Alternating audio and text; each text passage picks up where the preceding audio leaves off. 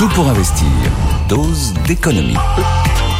Bonjour cher Nicolas. Bonjour. Vous allez nous parler ce matin d'un accord entre EDF et le gouvernement sur le prix de l'électricité qui s'appliquera en 2026, pas tout de suite, mais bon, il faut déjà en parler. Il s'agit, je cite, d'un prix d'équilibre moyen fixé à 70 euros.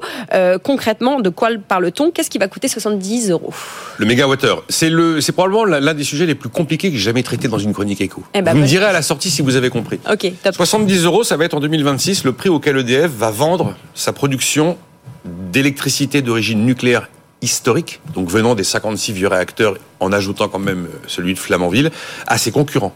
C'est donc absolument pas un prix TTC du consommateur, ça n'a rien à voir. C'est le, le, prix de tout début, au tout départ. En haute chaîne. Ça s'appelle un prix de production, et d'une certaine manière, ça va succéder à ce qu'on appelle l'AREN.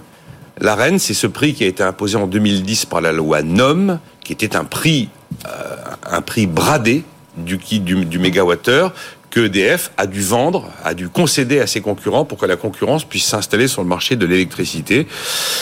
Aujourd'hui, on est à 80 euros à peu près le mégawattheure, donc 70 euros le mégawattheure, c'est le prix d'équilibre moyen 2026. Mais évidemment, on est très très loin des pics qu'on a connus après le déclenchement de la guerre en Ukraine, où on a pu atteindre 200 euros le mégawattheure.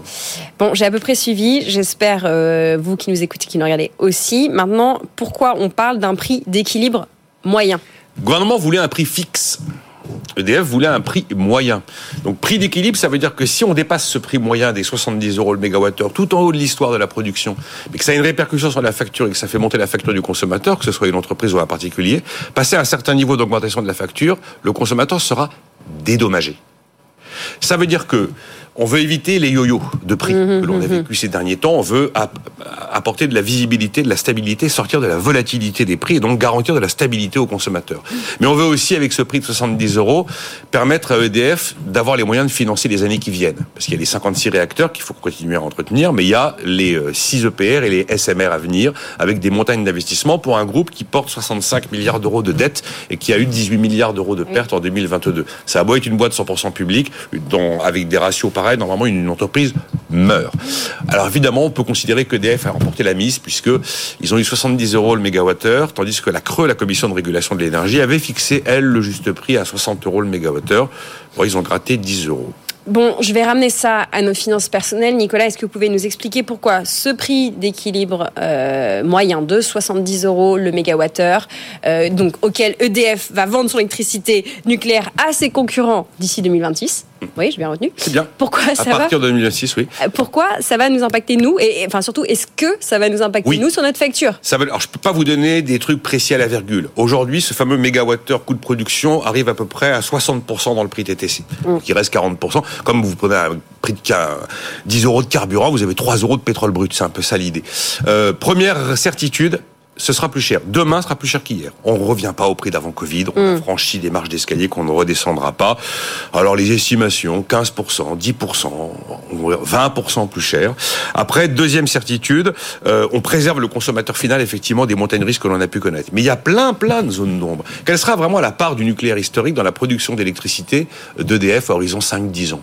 C'est pas si certain.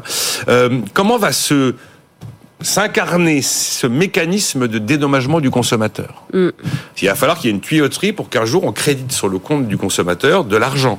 Euh, alors, le mécanisme mis en place est assez complexe, mais globalement, c'est au-delà de 78 euros du mégawattheure prix de production qu'il y aura un début de dédommagement pour le consommateur.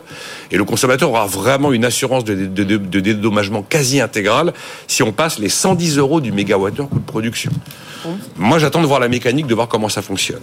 Et puis, c'est difficile d'évaluer la facture finale parce que ça dépend du contrat que vous avez. Aujourd'hui, 60-70% des abonnés français particuliers sont au TRVE, tarif réglementé de vente d'électricité.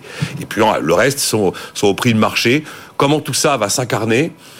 Ce sera plus cher. Voilà ce que je peux vous dire. C'est beaucoup plus cher pour les entreprises, notamment les grosses consommatrices, qui auront la possibilité de nouer des contrats à moyen terme et long terme, qui leur donneront là une vraie visibilité, un vrai pilotage de leur prix de, de, de leur prix d'électricité sur la durée. Ce besoin de visibilité, si nécessaire pour les entreprises, je dirais presque même plus que pour nous euh, ménages. Bon, on parle d'un accord quand même, mmh. un accord entre EDF et oui. le gouvernement. Alors qui est le gagnant de cet accord? Pour moi, c'est EDF, très clairement. EDF obtient 70 euros là où la Creux disait 60. Mmh. Le mégawattheure, prix de production production tout en haut, hein, pas prix au consommateur. Le prix au consommateur aujourd'hui, c'est quoi 240 euros le mégawattheure à peu près.